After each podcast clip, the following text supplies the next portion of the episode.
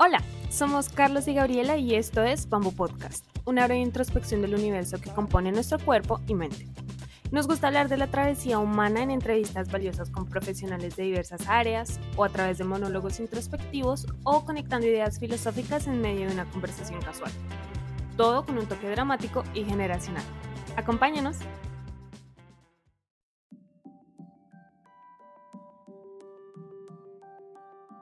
Hacer como uso del lenguaje incluyente sin una conciencia profunda del por qué se hace, no tiene sentido. O sea, de nada sirve que un político hable con un todos, todas, todes o de que yo me refiera en un discurso de esta manera si no hay un cambio estructural en la sociedad.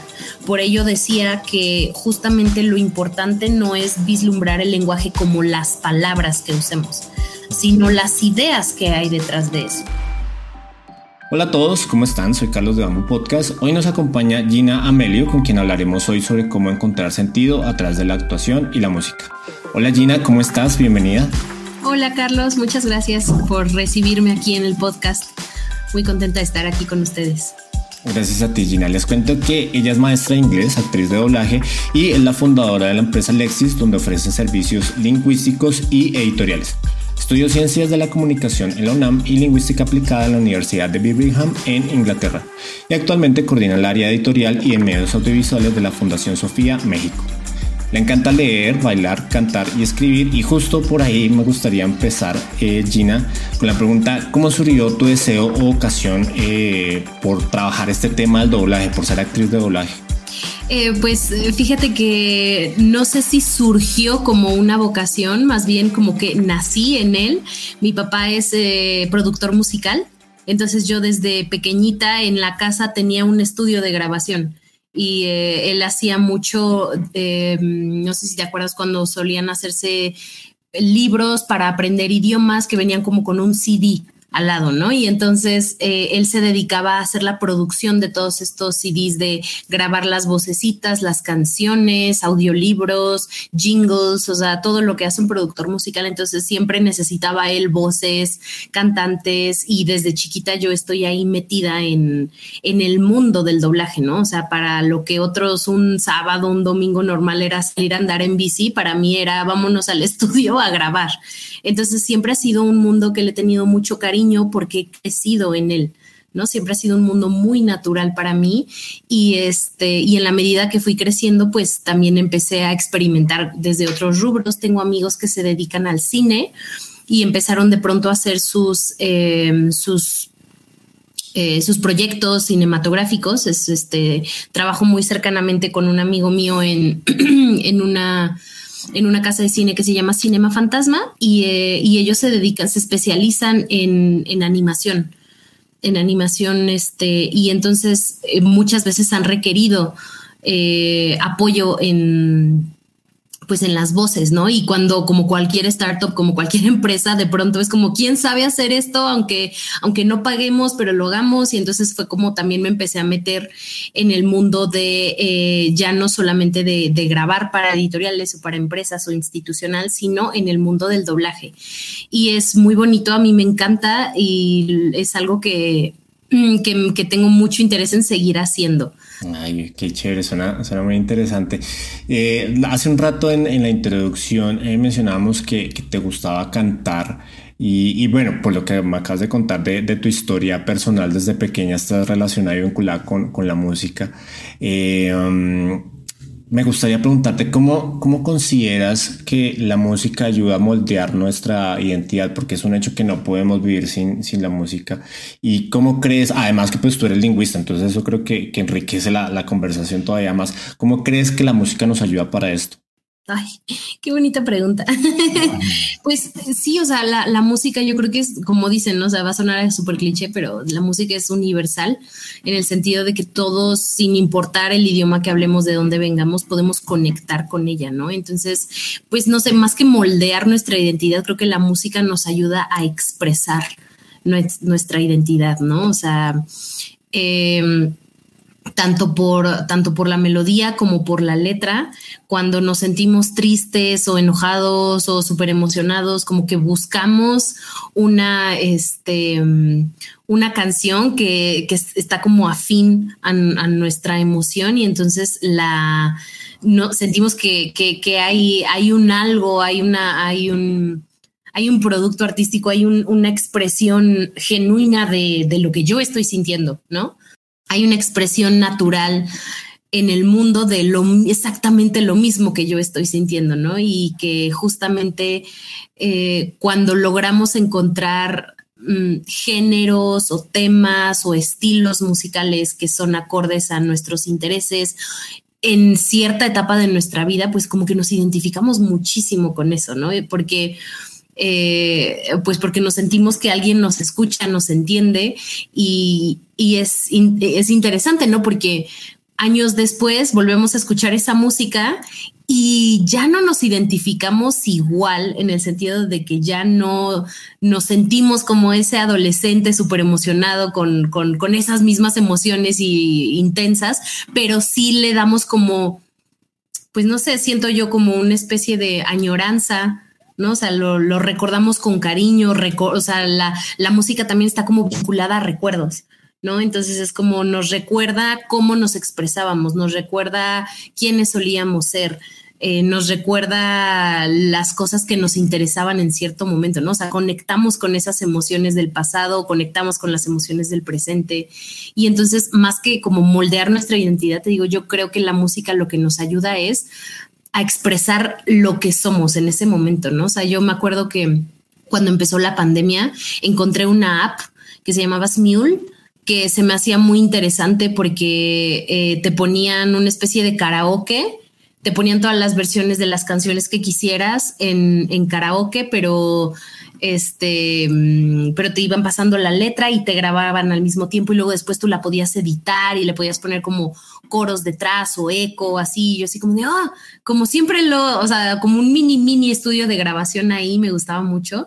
Y me acuerdo que cuando yo más grabé canciones fue, eh, fue eh, en pandemia en, esta app y también cuando estaba como pasando por alguna situación eh, de tristeza o de, mm, o de estrés, tú sabes, como todos en la pandemia, pues hubo un momento en el que estábamos como desesperados por diferentes situaciones, ¿no? A cada quien le tocó vivir circunstancias distintas.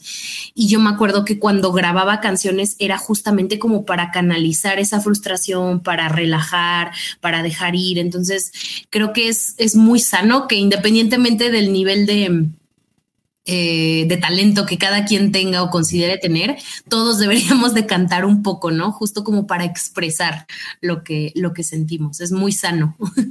Sí, en algún momento yo, yo veía algún, algún experto en locución que decía que uno a veces si tiene una carga emocional muy fuerte, gritar, o sea, que grites, que es un grito primal, o sea, un grito primitivo, que saques como todo lo que tienes adentro.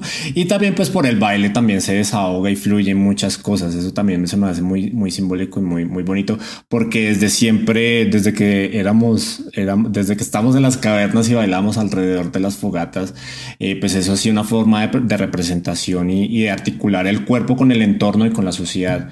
Eh, y además lo que tú dices, que entonces en la pandemia muchas veces buscábamos alguna canción con la cual pudiéramos conectar y transmitir ese sentimiento cualquiera que fuera. Eh, además, y bueno, en un episodio ahorita que, recuerdo hablábamos que, y citando una frase de Cerati que es de, de, no me acuerdo ahorita la canción, que pones canciones tristes para sentirte mejor. Y habla justo de, de eso, o sea, que, que tal vez no es nuestra identidad, pero sí es un canal con el cual nos representamos y nos, nos manifestamos. Y retomando este tema de, de, lo que nos contabas hace un momento de, de, los proyectos en los que has trabajado, eh, ¿cómo, ¿cómo lidias con la crítica? O sea, porque a veces es, digamos que la, la línea entre la, entre la crítica constructiva y la, y la destructiva es, es muy fina y además, no sé, yo creo que particularmente en el tema o en el medio artístico es más compleja todavía. Eh, ¿cómo, ¿cómo, consideras que se pueden evitar eh, este tipo de, de, comentarios negativos y no tomárselos de forma personal? Puede ser desde lo profesional, que ya nos contaste un poco, hasta lo personal. Pues es muy interesante el tema de la crítica porque hoy en día em, siento yo que hay una tendencia a ser muy susceptibles a la crítica, ¿no? A cual, o sea, como que generacionalmente hay una tendencia de no recibir las críticas bien, ¿no? Y cuando uno empieza a entrar en el mundo laboral sobre todo en los medios artísticos, eh, hay, mucha, mm, hay mucha subjetividad en el medio, ¿no? Y, em, entonces hay, hay, muchas situaciones de mm, mi proyecto yo lo he creado, yo sé cómo debe de ser y entonces cuando uno está empezando en cualquier ámbito, en el artístico, en, este, no sé, en el empresarial, eh, en, cualquier tipo de, de ámbito profesional, pues uno tendría que tener la humildad de apenas empezar a ver, a empaparse un poco de lo que hay, ¿no? Y este, y ya después, conforme vas desarrollando proyectos, puedes empezar como a dar opiniones de una cosa. Em, digo, esto, esto lo hablo por, por como yo lo viví, ¿no? Y como, como a mí me parece que es como una estrategia que, que, que es útil y que, y que es pertinente, ¿no? Porque a veces entramos en un ámbito, sobre todo en el artístico, de vamos a, hombre, vamos, vamos, tengo un proyecto, tengo una idea, pero el hecho de que tú tengas un proyecto, una idea, no quiere decir que sea ejecutable, que sea, eh, que esté bien planeada, eh, que pueda tener éxito. Entonces, yo creo que tienes siempre que, tienes siempre que estar como abierto a las opiniones de los demás, ¿no? Y creo que todos sabemos cuando una crítica es constructiva y cuando es destructiva, envidiosa, eh, cuando tiende a, no querer lo mejor para el proyecto o para uno, ¿no? Y entonces en ese sentido, yo creo que uno tiene que estar abierto a, a primero a aceptar que uno no es el rey del universo, que uno no tiene las mejores ideas solamente porque es creativo, porque hay mucha gente que se pone la bandera de creativo y de decir, porque yo soy muy creativo y veo que otros no lo son, entonces mi idea es lo máximo y porque yo tuve una idea, entonces ya la vida me va a proteger y, este, y soy indestructible y no es cierto. O sea, ser creativo es solamente el primer paso para, para elaborar un proyecto, ¿no? Y entonces, em, si uno quiere llevar sus proyectos a, la realización, eh, realmente tendría que poder ser lo suficientemente humilde de decir, bueno, esta es mi idea, ayúdenme a construirla, ¿no? O sea, dejarte guiar por personas que, que son... Mm, que llevan más tiempo recorrido, que están más o menos en ese mismo ámbito, porque pues justamente así es como crecemos, ¿no? Y, y, claro que a veces va a haber momentos en los que esos comentarios quizás vengan más desde desde los celos profesionales o personales, incluso, ¿no? hay gente que tiene celos de uno aún no dedicándose a lo que uno se dedica, simplemente por, por a lo mejor ver que uno es feliz o que está teniendo éxito y que lo está compartiendo. Y este, y en los medios artísticos, si uno no comparte sus éxitos, pues no se da tampoco a conocer. ¿No? O sea, en otros ámbitos quizá no es necesario compartirlo en redes o cosas así, pero en los ámbitos artísticos, si uno no comparte lo que ha hecho, lo, cómo evoluciona, cómo ha crecido, eh, pues no se puede dar a conocer y no surgen más proyectos, ¿no? Entonces es como inevitable no en, en, en lo artístico no darse a no tener una tendencia a querer compartir lo que se ha hecho, ¿no? Y justamente cuando se reciben críticas negativas eh, o se perciben, ¿no? O sea, a través del silencio, porque también el silencio comunica, ¿no? O sea, uno comparte algo y nadie pone nada, o uno comparte algo y a través de las palabras o de los tonos uno se da cuenta de qué es eso, y entonces como que uno se, eh, digo, instintivamente, pues la, uno no le gusta el rechazo, la primera impresión es como sentirse mal o enojarse incluso con los demás, ¿no? Y a mí, pues en esas situaciones eh, me gusta pensar en, la, en los estoicos, esta, estos eh, filósofos griegos, ¿no? Que justamente eh, tenían una frase de de no apegarse a las circunstancias, ¿no? O sea, hay cosas, decía la frase, hay cosas que dependen de mí, ¿no? De mí dependen mis pensamientos, mis acciones y cómo yo lidio con las situaciones. ¿Qué no depende de mí? ¿No? O sea, ¿qué no depende de mí? Lo que otros piensan, lo que otros hacen, o sea, todo lo que depende de mí es lo que yo hago. Y todo lo que está fuera, lo que los demás hacen, no depende de mí. Si no depende de mí, yo no tengo control sobre si van a tomar bien las cosas, sobre si me van a insultar, sobre si van a tomar esto. Y entonces, o sea, ¿para qué me preocupo si de todas maneras no puedo hacer nada al respecto?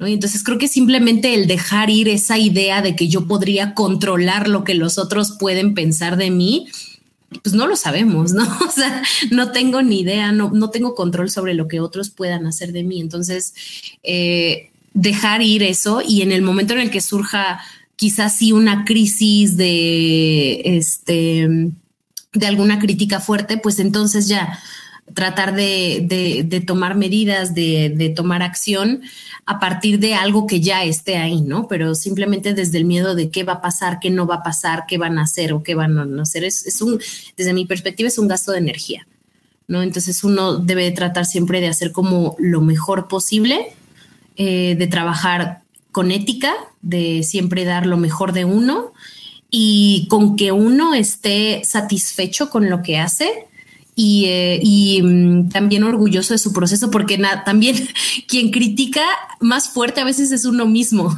no tanto los de fuera, ¿no? O sea, cuando uno crea proyectos, a veces no es tanto la crítica externa, sino interna, ¿no? De, ay, es que soy terrible, ya lo hice todo mal, me salió mal esto, lo tenía que sacar antes, y quienes son nuestros críticos más fuertes somos nosotros mismos, ¿no? Entonces ahí también, pues hay que, pues hay que campechanearle un poquito, hay que, hay que darnos apapachos en la espalda de vez en cuando de que sí sacamos bien las cosas, sí hacemos bien las cosas. Si uno sabe que da lo mejor posible, también es aplicar la misma. No todo depende de mí. O sea, si yo me puse a sacar un proyecto y de pronto no salió como yo quería, pues hacer un repaso objetivo de hice todo lo que estaba en mi poder para que saliera adelante, bien. Y si aún así no salió, pues es que eso no dependía de mí, ¿no? Entonces, dejar de ser como tan, mm, pues tan duros, tan duros como uno, con uno mismo, ¿no? O sea, hay que tener también cariño, autocompasión, eh, o sea, amor, amor propio, ¿no? O sea, no, no es necesario que todo salga perfecto a la primera y menos en el terreno artístico donde también muchas veces lo subjetivo es lo que prima y este, y, se van metiendo ahí como las personalidades y entonces lo hace todavía más complejo. Ahorita mencionabas el síndrome del, impostor, que es esta, como esta voz interna que no tiene, que te dice, no, no eres eh, lo que estás haciendo no vale la pena, no eres capaz, o, o sea, como de esta voz interna que, que a veces tenemos, unos en, en, mayor o menor medida, pero sí es un hecho que a veces somos muy críticos con nosotros mismos y, y son extremos también, ¿no? Porque entonces es como, bueno, pues a veces no, no, esta voz no me deja avanzar, pero también hay una voz de confianza enorme, o sea, como los dos extremos, donde en este lado pues estás haciendo cosas que a lo mejor pues no, no necesariamente son buenas, eh, y en el otro lado a lo mejor estás haciendo algo muy bueno, pero no te la crees. Y ese síndrome del impostor es, es muy dañino, eh, y justamente creo que era, era para completar lo, lo, que decías, porque si a veces nosotros somos nuestros peores jueces, y eso es horrible porque pues no, no se vale eh, como minimizar los esfuerzos que, hacemos, sino pues tratar de mantenerlos muy, muy ecuánimes. Me gustaba que mencionar los estoicos, que en el podcast somos fans de los estoicos. Y, y sí, pues los estoicos decían es no, no te molestes por lo que no está a tu alcance, o sea, lo que está fuera de ti no depende de ti, entonces ¿para qué te estresas? Es muy difícil claramente entenderlo, eh, pero pues es, es justamente, y, hablabas de la subjetividad, porque claro, lo, lo que es algo bueno para alguien no es lo mismo para otra persona. Entonces es muy difícil, pero me gustó esta reflexión que hiciste al, al respecto y, y, también la susceptibilidad, ¿no? Entonces también si saca un proyecto, entonces pues ya tiene que ser, eh, tiene que ser aplaudido, tiene que ser aclamado y, y, no, pues también hay ciertos procesos y ciertas cosas, que, cierto rigor que hay que tener para, para sacar las cosas adelante. Eh, Hace un rato antes de empezar el, episodio me comentabas un poco, eh, iba más o menos conectada a la, siguiente pregunta sobre tu proyecto de, maestría eh, y cómo en, lingüística aplicada, cómo definías y trabajabas el, término NACO, por lo que me contabas. ¿Nos podrías contar un poco de, esa experiencia por un lado y por otro? Eh, ¿Cómo consideras que tú como lingüista que el lenguaje configura nuestra identidad? Ya nos hablaste un poquito de la música, ahora eh, digamos en cuestión de identidad. Mira, a mí el lenguaje es algo que me encanta. Podría hablar horas y horas del lenguaje. Y justo lo que comentábamos hace rato, ¿no? Yo en la universidad, eh, haciendo la maestría, tuve la oportunidad de desarrollar un proyecto en el cual em, intentaba desmenuzar los usos y, este, y los significados del término naco, que se usa mucho en el español de México, ¿no? Simplemente, o sea, alguna vez platicando de la o sea, del proyecto con otras personas, como que luego, luego se ponen eh, como un poco a la defensiva de, pero ¿cómo? ¿no? O sea, porque justamente el uso de la palabra naco tiene un montón de acepciones negativas, ¿no? Y como lingüista, eh, la labor de uno es eh, estudiar, reflexionar y ver cómo el lenguaje y las palabras que utilizamos se emplean en la sociedad, ¿no? Y entonces fue un ejercicio esa vez muy interesante porque era trabajar desde un idioma que era nativo mío, pero que no correspondía eh, al, idioma, a la lengua madre de la escuela en la que yo estaba, ¿no? Entonces yo tenía que hacer un montón de explicación de, de eh, de dónde viene la palabra naco, que, por qué tiene acepciones negativas, em, cuáles son los significados, cómo se usa, cómo se aplica, ¿no? Y era como todo, todo este tema, ¿no? Y es, es muy interesante porque verlo desde una sociedad a la que no le molesta, o sea, para a la que tú le dices, ah, pues en México existe una palabra que se llama, que, que, que es naco. O sea, y, y como mexicano no logro como que, ay, como se ofende como tía, ¿no? Y este, y, y tú lo ves en otras sociedades como de, ah, ok, ¿y de qué se trata? ¿No? O sea, sí lo logran observar objetivamente y es muy interesante porque tenemos configurado el lenguaje tan dentro de nosotros mismos, ¿no? Que a veces no nos damos cuenta de mm, las impresiones positivas o negativas que damos de las palabras que utilizamos. Y entonces, eh, para mí, el, lenguaje tiene una parte muy importante de sí configurar nuestra identidad en el sentido de moldear algunos aspectos, pero no de definirla. Me refiero a que todos los estudios eh, que hoy en día se hacen o incluso las, las defensas, por ejemplo, del lenguaje inclusivo o incluyente, a mí me gusta más decir incluyente porque inclusivo me suena un calco malo del inglés.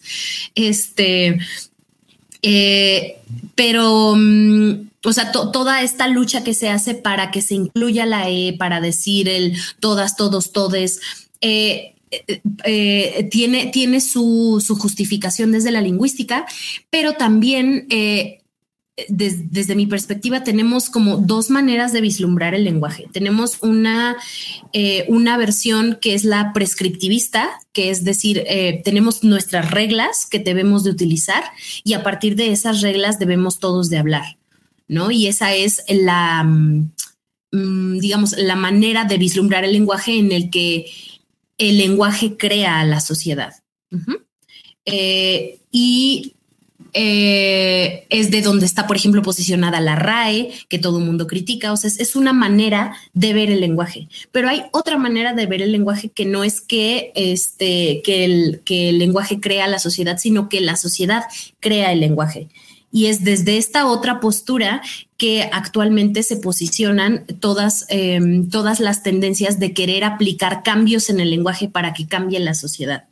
¿No? Y entonces eh, o sea, esta lucha que existe se me hace, pues, es, que es muy conflictivo porque está puesto desde dos teorías distintas de cómo se genera y cómo se transforma el lenguaje.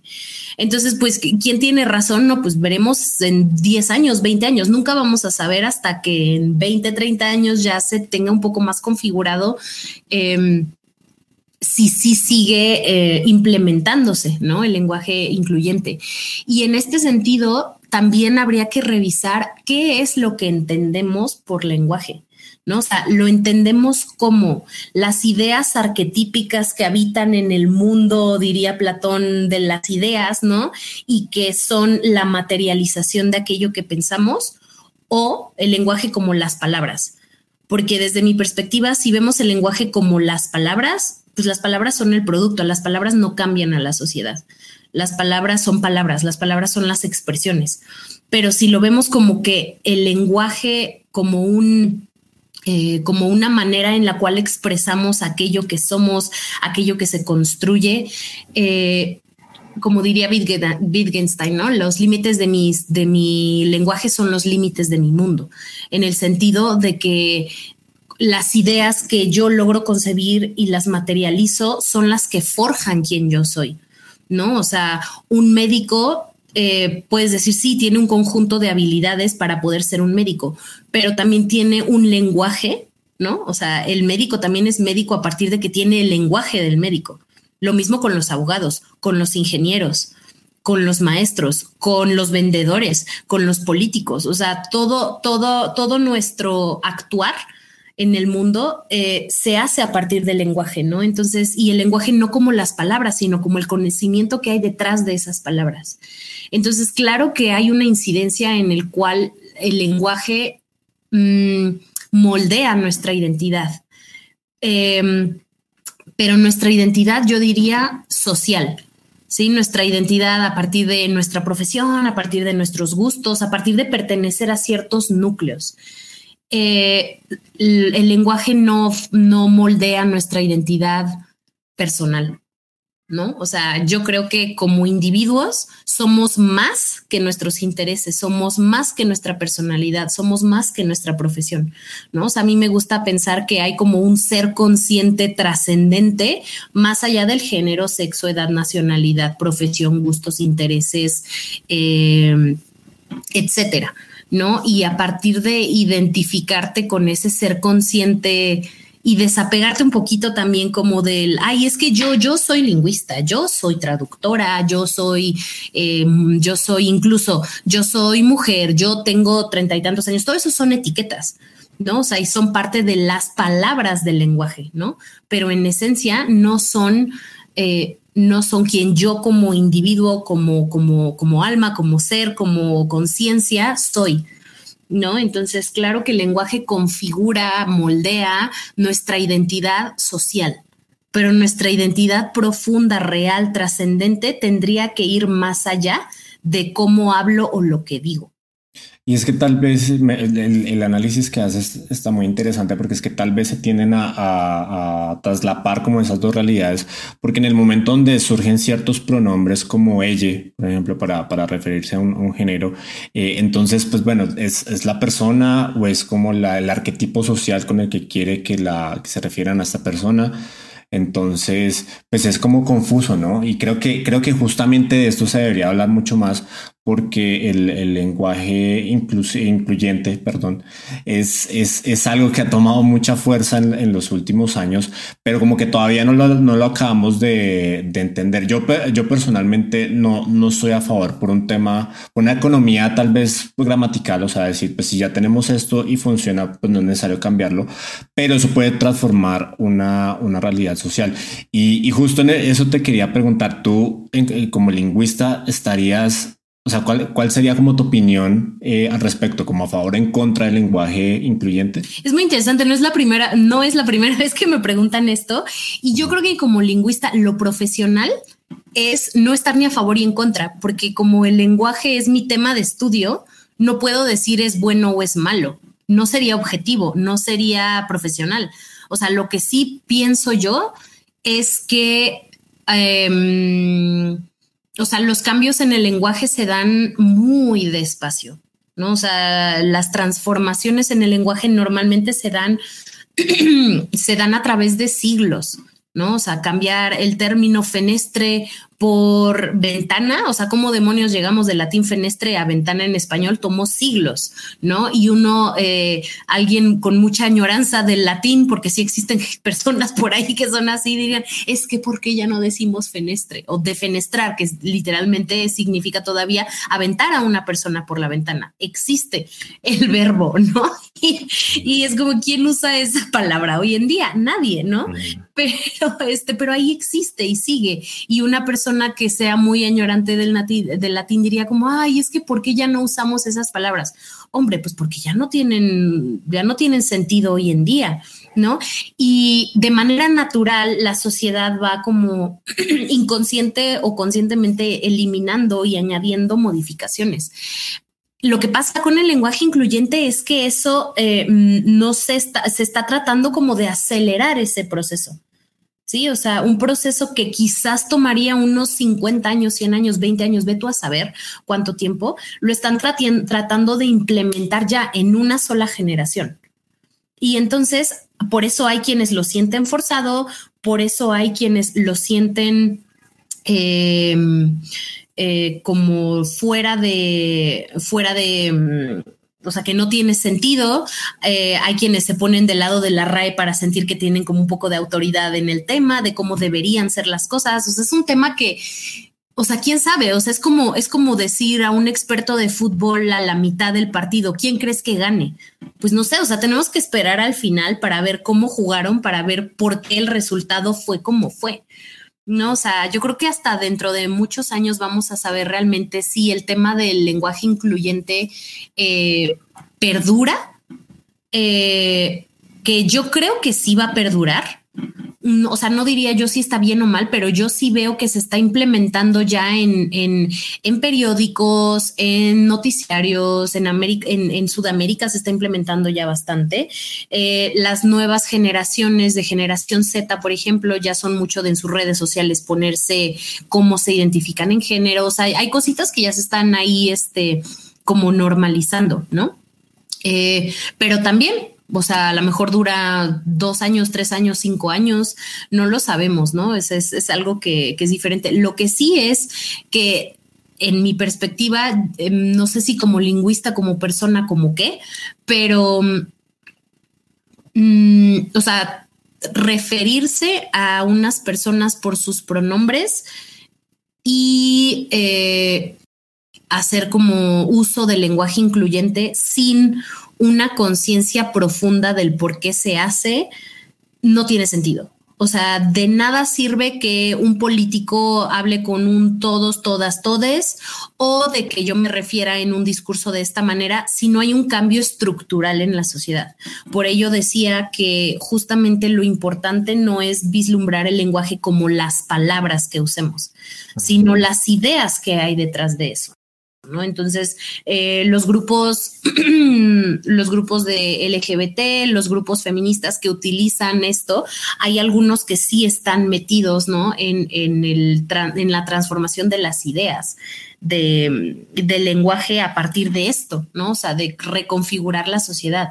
Pero es que también es un cambio que se quiere hacer muy rápido, muy, muy bruscamente y realmente son cambios que toman tiempo.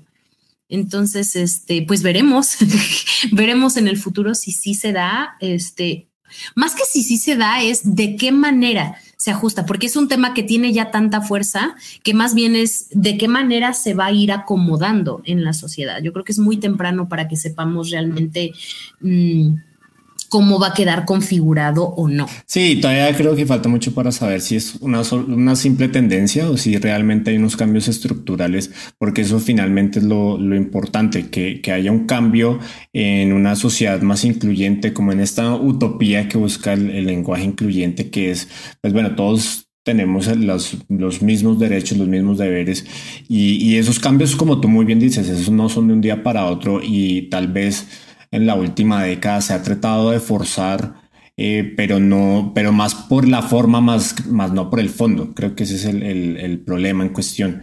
Y, y, sí, además que pues el, lenguaje va migrando y se va transformando conforme las, las generaciones van, van pasando. Entonces sí, creo que ese, ese debate todavía para, para rato, pero ojalá que, que no se quede en moda, o sea, que no se quede que el político lo quiere usar, que una influencer lo quiere usar para conectar con un grupo de gente, pero no es porque realmente lo crea, sino porque pues realmente se está buscando un cambio más, más profundo. Em, no, o sea, que justo, justo como dices, ¿no? O sea, que, que, mm, que la forma refleje el fondo. ¿no? O sea, que, que, ese uso refleje realmente lo, las ideas bonitas de, de, justicia, de equidad, de libertad que se están buscando, no que se quede solo en las formas de que se logre implementar un cambio en el uso del lenguaje y de pronto la sociedad sigue igual de mal, ¿no? O sea, por eso justo la importancia de lo que hay debajo de las palabras, ¿no? el significado profundo. Quiero, quiero retomar algo que mencionabas hace, hace un momento con la siguiente pregunta, transformándola un, un poquito, porque hablabas de, de cómo la carga eh, tal vez significativa de las palabras y el tono y, y, y, el, y el contexto, todo, todo lo que rodea eh, ciertas palabras, sobre todo despectivas. Eh, ¿Por qué crees que deberíamos ser más conscientes y por qué crees que deberíamos eh, aprender a, hablar tal vez de forma muy elocuente? Porque creo que es, es muy común que a veces usamos palabras que ni nos damos cuenta que tienen una carga, una connotación fuerte, pero las usamos como si fuera muy común y muy normal decirlas. Entonces, ¿por qué crees o cuáles son las razones por las que consideras que es importante aprender a hablar? Es súper importante, o sea, yo considero que es muy, muy relevante eh, y es primordial tener una buena comunicación, no importa en el ámbito que uno se desarrolle, o sea, simplemente... Eh, no sé si recuerdas cuando nos, enseñaban historia en, en, este, en la primaria o en la secundaria, ¿no? ¿Cuándo empieza el ser humano a pasar de la prehistoria a la historia? A partir de que tiene un registro escrito de su lenguaje. Entonces, o sea, un ser evolucionado es aquel que se logra comunicar. Y eso llevado en el ámbito del día a día, desde el saber hablar bien, desde el saber pronunciar bien, eh, le da un sentido como, em, pues, de claridad las ideas, ¿no? Yo eh, tengo un curso de pronunciación en inglés que, que, doy y que comparto y hay personas que me dicen, oye, pero pues, eh, ¿por, qué, ¿por, qué, quieres como quitar mi acento latino, de, mexicano o, colombiano? Tengo, tengo alumnos como de, de, toda parte de Latinoamérica. Me dicen, pero pues es que mi acento es parte de mi identidad y yo digo, o sea, no se trata de quitarte tu identidad, pero en el inglés, que es en donde yo doy mi, curso, ¿no? O sea, existen 44 sonidos específicos de este idioma. Y en la medida en la que tú conozcas todos estos sonidos y los sepas transmitir en la manera en la que pues fueron construidos para, para, para pronunciarse, tus ideas también van a ser más claras. Eh, entonces también es un poquito la idea de el mensaje es más importante que el emisor, ¿no? Y al momento de de yo querer tener eh, más relevancia por mi acento, por mi manera de hablar las cosas, que la claridad del mensaje mismo, pues ahí nos estamos dando cuenta de quita tantito de tu ego. O sea, lo importante aquí es que uno tendría que poder ser una pues una caña hueca en donde se pudiera transmitir el mensaje y uno como el emisor pasa un poquito a segundo plano y al final del día lo que transmite uno va, va a pesar más porque uno trata de meterse lo menos posible, ¿no? Entonces, en la medida en la que uno trate de pulir su dicción, su claridad de ideas, tratando como de ser más claro, eh, yo creo que el mensaje se transmite más claramente. Y lo mismo como en el tema de la oratoria, ¿no? No solamente por el tema de la pronunciación, sino eh, si yo estructuro bien mis ideas, hay personas que, que les gusta hablar mucho, ¿no? Y entonces que tienen una capacidad de verborrea como, como decimos en México, como, como de cantinflear y de hablar eternamente. Y así vomitan y vomitan y vomitan ideas. El hecho de que te salgan un chorro de palabras por la boca no quiere decir que seas elocuente o que estés inspirando o algo, ¿no? O sea, muchas veces menos es más. Entonces, en, la medida en la que uno pueda también dar un poco de orden mental a sus ideas, de inspirar por acá, pero a lo mejor dar fuerza por acá, o sea, es, es una manera en la cual no solamente la parte mental, sino la emocional de nuestra mente, como que trabajan en conjunto. Y si uno es un, un, estratega también discursivo, sabes en qué momento inspirar, sabes en qué momento aleccionar, sabes en qué momento describir ¿sí? Eh, porque uno puede tener un montón de conocimientos, pero si, si, no, si no conoces quién lo va a recibir, ¿no? O sea, si no conoces quién lo va a recibir, tú, tú sacas lo que tú tienes, ¿no? O sea, yo tengo un chorro de conocimiento, pero no me estoy dando cuenta que el otro ya se aburrió, que el otro no me entendió. Eh, que el otro no tiene el más mínimo interés en este tipo de ejemplos, a lo mejor es de otro. Y eso es creo que una mezcla de conocer tanto el lenguaje como la docencia, ¿no? O sea, eso, por ejemplo, la docencia me lo ha dado un montón. ¿no? O sea, el, yo tengo que transmitirte esto, pero estoy notando eh, que el otro no está poniendo atención. Y entonces tienes que aprender a poner atención en que el otro está, está aburrido, está cansado, no tiene interés en eso y entonces tienes que aprender a conectar con su parte emocional. No basta con hablar bien, no basta con pronunciar bien, no basta solo con tener las ideas ordenadas o tener un buen discurso. Tienes que saber qué es lo que el otro quisiera escuchar y desde ahí atrapar su atención para, para transmitir el mensaje, ¿no? Entonces, para que podamos tener... Eh, o sea, yo me atrevería a decir que incluso para poder tener una sociedad que se entiende, ¿no? O sea, para poder tener una sociedad armónica, primero habría que aclarar eh, nuestras ideas, nuestras palabras, nuestro, nuestro, nuestro lenguaje, ¿no? Decía Confucio que para que tuviéramos una sociedad ordenada habría que definir todas las palabras. ¿No? Y, pues a mí me ha pasado eso, ¿no? O sea, como discutiendo con amigos como temas de racismo y discriminación y entonces te pones a hablar de eso y entonces como de, a ver, espérate, pero es que, ¿qué entiendes tú por discriminación? ¿Qué entiendes por racismo? Racismo de raza, discriminación de grupos sociales. Y entonces, simplemente al desmenuzar las palabras, te das cuenta que parecía que estaban como teniendo puntos de vista distintos y en realidad era solo una confusión de terminología estaban entendiendo eh, la misma idea pero con palabras distintas. ¿Sí? O la misma palabra con, con, diferentes ámbitos de acción. Y entonces, una vez que ya dejas como definido, bueno, discriminación es esto, racismo es esto. Ah, ok. Entonces, claro, estamos de acuerdo en que esto debería ser así, ¿no? Y yo creo que muchos problemas se pueden evitar cuando uno tiene claridad en el lenguaje aplica para lo profesional, para las parejas, para los amigos, para lo familiar. O sea, tener una buena comunicación es básico porque somos seres sociales, necesitamos comunicarnos. Oye, nos contabas eh, hace un rato de, o bueno, más bien en la, introducción hablamos un poco de la Fundación Sofía. Eh, ¿Nos puedes contar un poco más sobre tu rol ahí? O sea, ¿cómo es tu trabajo? ¿Qué es lo que desarrollas desde lo que ya nos has contado?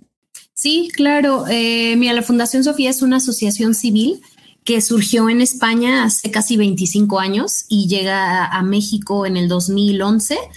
Eh, yo en el 2011 los encontré porque también soy fan de la egiptología y entonces eh, de pronto ellos dieron un curso de arte egipcio y me metí y ya nunca salí. Eh, es una asociación civil que es, o sea, tiene una misión muy, muy hermosa, es la difusión cultural eh, de, diferentes culturas antiguas, Egipto, Grecia, Roma, China, Japón, em, y lo que viene, eh, o sea, lo que es la sabiduría temporal, es decir, todas las grandes ideas que las culturas antiguas tenían eh, y que todavía son eh, relevantes para el mundo de hoy en día, ¿no? O sea, conceptos como el karma, como el dharma, o sea, que son como muy manoseados hoy en día que pueden significar cualquier cosa, casi casi que el karma puede significar un castigo y no, o sea, nosotros lo estudiamos desde el hinduismo, ¿no? O sea, que, que, es un arquetipo, que es el amor platónico, no, ah, lo estudiamos desde Platón, ¿no? Este, entonces, eh, Creemos, eh, o sea, en, la Fundación Sofía lo que nos dedicamos es hacer talleres, cursos, conferencias, pláticas, recitales artísticos.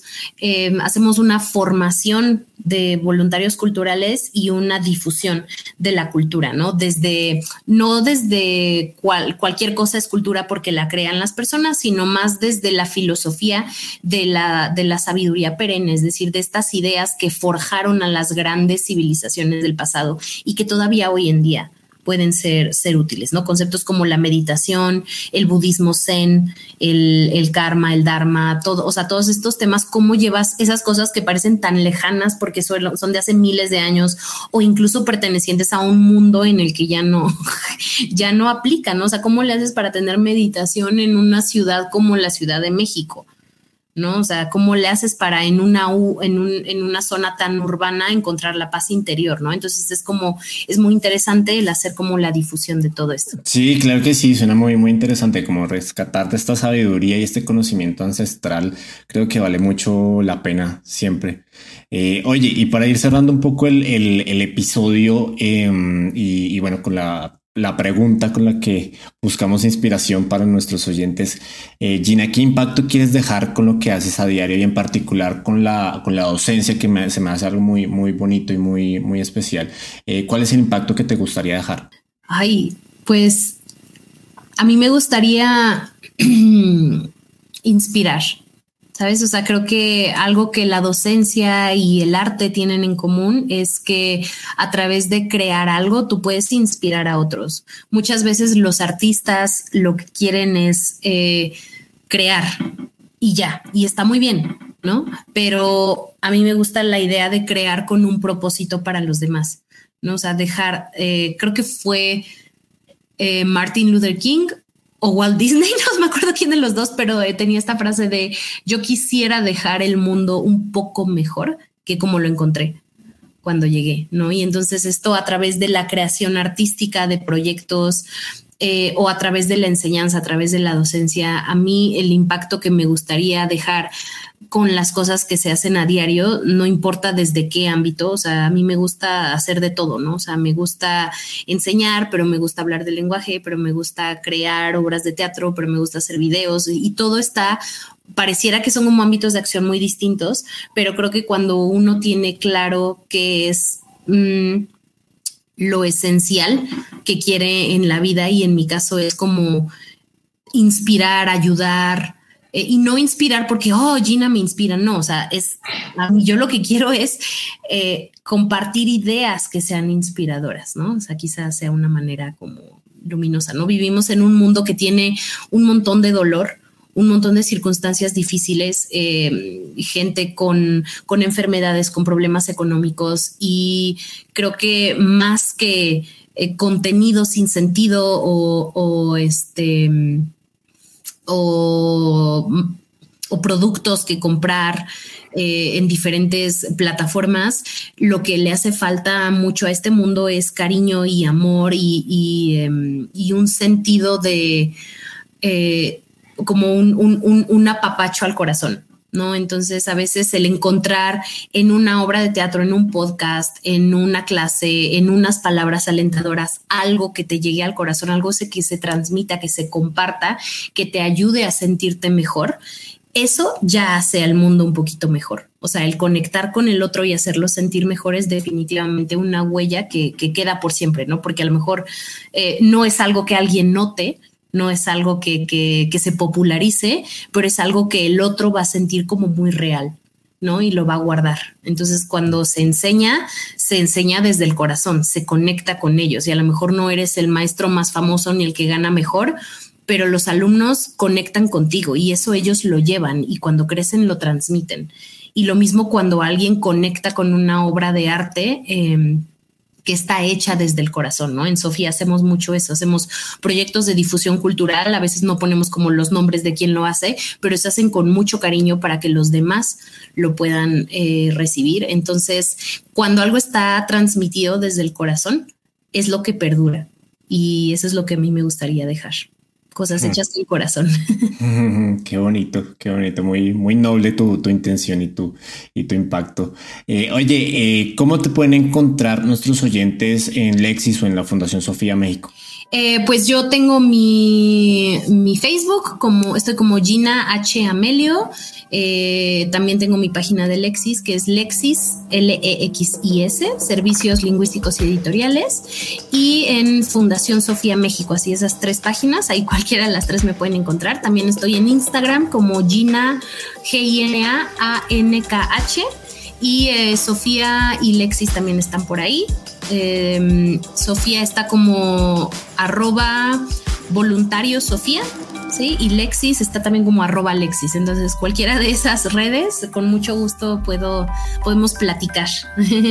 Claro que sí, Gina, muchísimas gracias por habernos acompañado hoy por tu tiempo, por todas las ideas e insights bonitos que nos compartiste.